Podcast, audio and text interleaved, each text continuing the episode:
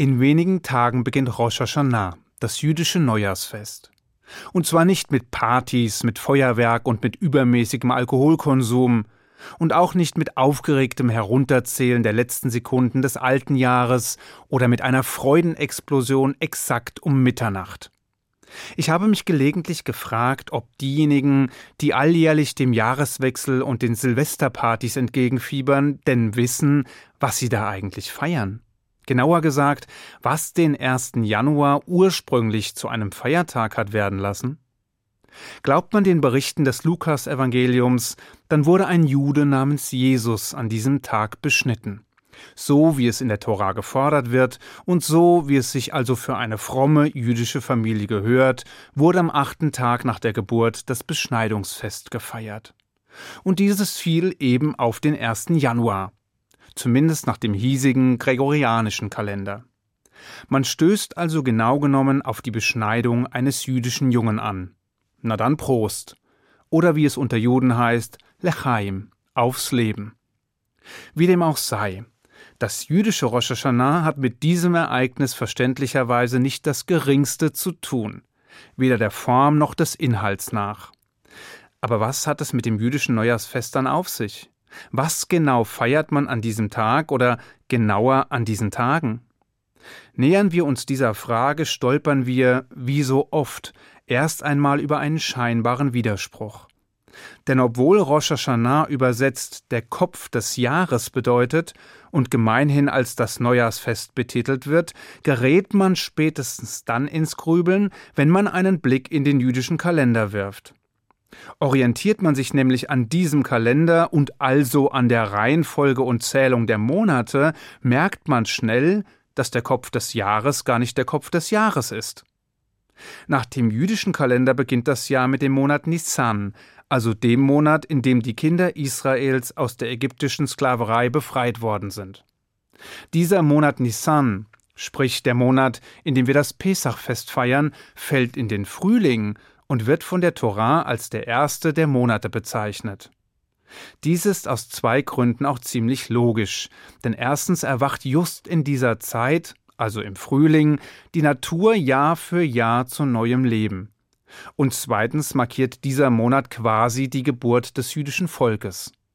Im Moment des Auszugs aus Ägypten, des Exodus, begann der Wandlungsprozess, der mit der Gesetzgebung am Berg Sinai seinen Abschluss und Höhepunkt fand. Die Transformation des jüdischen Volkes von einer Familie in eine Nation, wie Rabbiner Samson Raphael Hirsches ausdrückte. Weshalb aber feiern wir Rosh Hashanah dann nicht im ersten Monat, also im Frühling, sondern stattdessen im siebten Monat, dem Tischri, also erst im Herbst.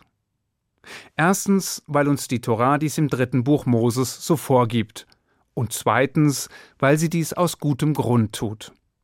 Denn der erste Monat des Jahres gilt zwar als Geburtsmonat des jüdischen Volkes und hält damit ein durchaus bestechendes Motiv zum Feiern parat, doch an Rosh Hashanah geht es nicht nur um uns Juden allein, sondern um viel mehr. Am Neujahrstag nämlich feiern wir die Schöpfung der Welt oder noch genauer gesagt die Erschaffung des Menschen. Es ist also kein Fest, das ausschließlich auf unsere eigene jüdische Geschichte Bezug nimmt, sondern stattdessen die gesamte Menschheit einschließt. Die Rabbiner erklären, dass der Ewige mit der Schöpfung der Welt sechs Tage vor Rosh Hashanah begonnen habe und sein Werk genau am Neujahrstag beendet habe. Dies ist also der Tag, an dem die Schöpfung ihren Höhepunkt erreicht hat. Es ist der Jahrestag der Erschaffung des Menschen und damit der Geburtstag der Menschheit. Nun wäre dies doch eigentlich ein Grund, kräftig zu feiern, oder nicht? Warum stoßen wir dann nicht fröhlich und ausgelassen auf den Herrn der Welt und seine unglaubliche Schöpfung an? Wäre das dem Anlass denn nicht angemessen? Ja und nein. Denn erstens ist der Alkohol sicher nicht des Juden erste Wahl, wenn es ans Feiern geht. Ein Wein zur Heiligung des Feiertages oder ein Schlückchen aufs Leben, ansonsten gilt es mit wenigen Ausnahmen Zurückhaltung zu üben und die Balance zu wahren. Aber abgesehen davon verbindet sich mit der Erschaffung des Menschen noch etwas anderes, das uns nicht nur und nicht immer Anlass zu entfesselter Freude gibt. Der Mensch ist nach jüdischem Verständnis nämlich mit einem freien Willen ausgestattet. Im Gegensatz zum Rest der Schöpfung. Er ist also fähig zu denken, zu verstehen und moralische Entscheidungen zu treffen. Der Mensch ist frei, sich für das Gute und das Schlechte, das Richtige und das Falsche zu entscheiden, und zwar in jedem Augenblick seines Lebens. Doch dieses Geschenk, diese Gabe, diese einmalige und außergewöhnliche Fähigkeit hat ihren Preis. Und hier kommt der Jahrestag der Schöpfung ins Spiel. Denn an Rosh Hashanah steht der Mensch vor Gott zu Gericht. Und zwar jeder einzelne Mensch. Nicht nur Juden, sondern alle, sprich die ganze Menschheit. Dieser Tag heißt deshalb auch Yom Hadin, der Tag des Gerichts. Und langsam dürfte auch klar werden, warum das jüdische Neujahrsfest nicht nur Anlass zu bedingungsloser Freude bietet, sondern mindestens ebenso sehr von Nachdenklichkeit, Ehrfurcht und Selbsterkenntnis begleitet wird. In einem Midrasch heißt es, dass Gott sich, bevor er den Menschen schuf, mit seinen Dienstengeln beriet. Diese hätten sich in Gruppen aufgeteilt. Und während manche meinten, dass der Mensch erschaffen werden solle, vertraten andere das Gegenteil, votierten also klar gegen die Schöpfung des Erdlings. Der Engel der Freundlichkeit etwa plädierte dafür, den Menschen zu machen, da er Akte der Güte vollziehen würde, während der Engel des Friedens dagegen stimmte, weil Menschen streiten und kämpfen würden. Als sich weitere Engel zu Wort gemeldet hatten, und noch mitten in der himmlischen Debatte traf Gott seine Entscheidung. Und diese ist uns nur allzu gut bekannt. Schließlich gibt es uns Menschen ja nun seit geraumer Zeit. Während dem Rest der Schöpfung allerdings keinerlei Debatte vorausging, gingen die Menschen mit Blick auf uns Menschen weit auseinander. Und das aus gutem Grund. Denn während alle anderen Kreaturen von ihren Instinkten beeinflusst und moralischen Bewertungen gleichzeitig entzogen sind, sieht das bei uns Menschen vollkommen anders aus. Mark Twain hat dazu deshalb einmal gesagt, der Mensch ist das einzige Tier, das erröten kann und auch Grund genug dazu hat.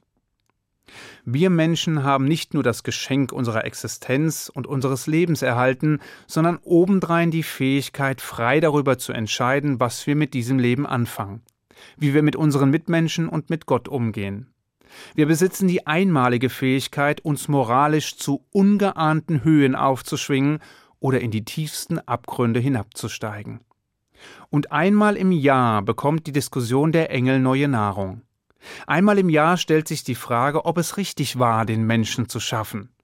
Einmal im Jahr stehen wir selbst vor dem Ewigen zu Gericht und hoffen, dass wir es wert sind, geschaffen worden zu sein. Hoffen, dass der Ewige sein Vertrauen nicht zu Unrecht in uns gesetzt hat, hoffen auf ein wohlwollendes Urteil. Im Talmud heißt es, dass die ganze Welt ebenso wie jeder Einzelne mit Blick auf die Mehrheit der ausgeübten Taten beurteilt wird. Wenn ein Mensch nur eine einzige gute Tat ausführt, kann er seine Bilanz zum Positiven beeinflussen. Seine persönliche Waage des Lebens wird sich zum Guten neigen, was gleichzeitig bedeutet, dass sich die Waagschale der ganzen Welt zum Guten neigt.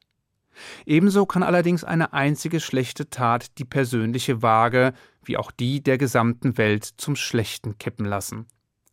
Ist es nicht beruhigend zu wissen, dass jeder einzelne Mensch das Schicksal der gesamten Welt auf seinen Schultern trägt? Aber im Ernst, manch einem dürfte diese Verantwortung etwas zu hoch sein. Doch eines sollten wir nicht vergessen. Erstens tragen wir nicht nur eine große Verantwortung, sondern wir haben auch die Potenziale, dieser gerecht zu werden. Und zweitens hat der Ewige durch die Erschaffung des Menschen eine enorme Zuversicht bewiesen. Und er setzt trotz aller Rückschläge Tag für Tag unendliches Vertrauen in uns und unsere Fähigkeiten. Lassen Sie uns deshalb versuchen, ihn nicht zu enttäuschen. Dann haben wir auch jeden Grund zu feiern. Ich wünsche Ihnen allen ein gutes, gesundes und glückliches neues Jahr und einen gesegneten Schabbat. Shabbat Shalom.